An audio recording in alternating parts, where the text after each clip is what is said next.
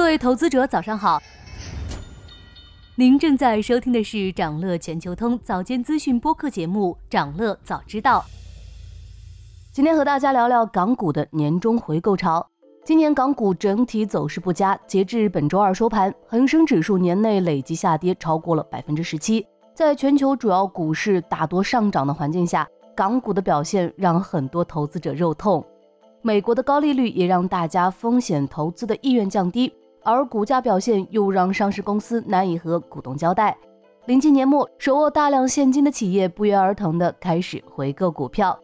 截至十二月十一日，今年港股市场共有一百八十六家公司回购，累计回购金额超过一千一百一十亿港元，创下港股回购额新高。回购毕竟要动用超能力，所以龙头公司占据主导地位，资金充足，回购起来更有优势。回购力度也不是其他上市公司能媲美的。腾讯控股、友邦保险、汇丰控股、长城汽车、长实集团、中国石油化工股份这六家公司合计回购总额超过九百三十五亿港元，占今年回购总额的八成多。仅腾讯控股一家回购额就超过了四百一十八亿港元。当然，回购也并非仅看回购金额，还要看上市公司的市值。腾讯虽然回购金额最多，但因为其市值影响，四百多亿资金也仅相当于当前市值的百分之一点四左右。反而是排在第二位的友邦保险，回购二百六十三亿港元，相当于其当前市值的百分之三点七，回购力度更大些。另外需要注意的是，有不少公司把港股市场作为第二市场上市，这些公司的回购行为发生在其主要上市市场，这样可以使全体现有股东受益。但在港股市场无需每日披露回购数据，所以也往往会被忽略。这么多公司心甘情愿的砸钱回购，回购股票到底有什么作用呢？回购股票短期可以调节股票的供求流动性，缓解股票面临的卖方压力，并且也能在一定程度上提振股价和投资者信心。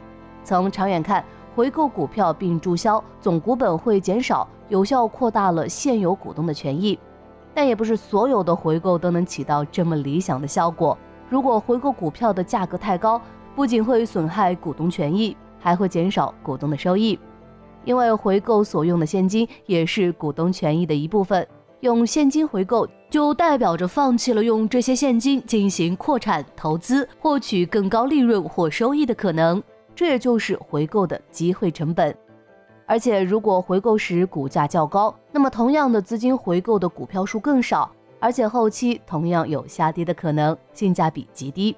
所以，回购并非心血来潮，一定是权衡利弊后的决定。从当前的港股环境来看，交投明显收缩，许多蓝筹企业的估值偏低，因此提供了一个合理回购的机会。这么多公司回购股票，是否代表着对市场和自身的前景十分看好？投资机会出现了呢，尽量不要刻意放大回购的作用，以免影响决策。回购和利好之间没有绝对关系，管理层未必不会做出误判，在股价高于实际价值时回购。选择上市公司进行投资时，仍应把公司的基本面和前景放在首位。以港股当前的位置来看，这么大规模的回购，除了讨好股东，也是为了给股价提供一定支撑。市场疲软让一些优质蓝筹企业过度被低估，有评估能力的投资者或许可以发现不错的投资机会。想了解更多新鲜资讯，与牛人探讨投资干货，现在就点击节目 show notes 中的链接，进入掌乐全球通 app。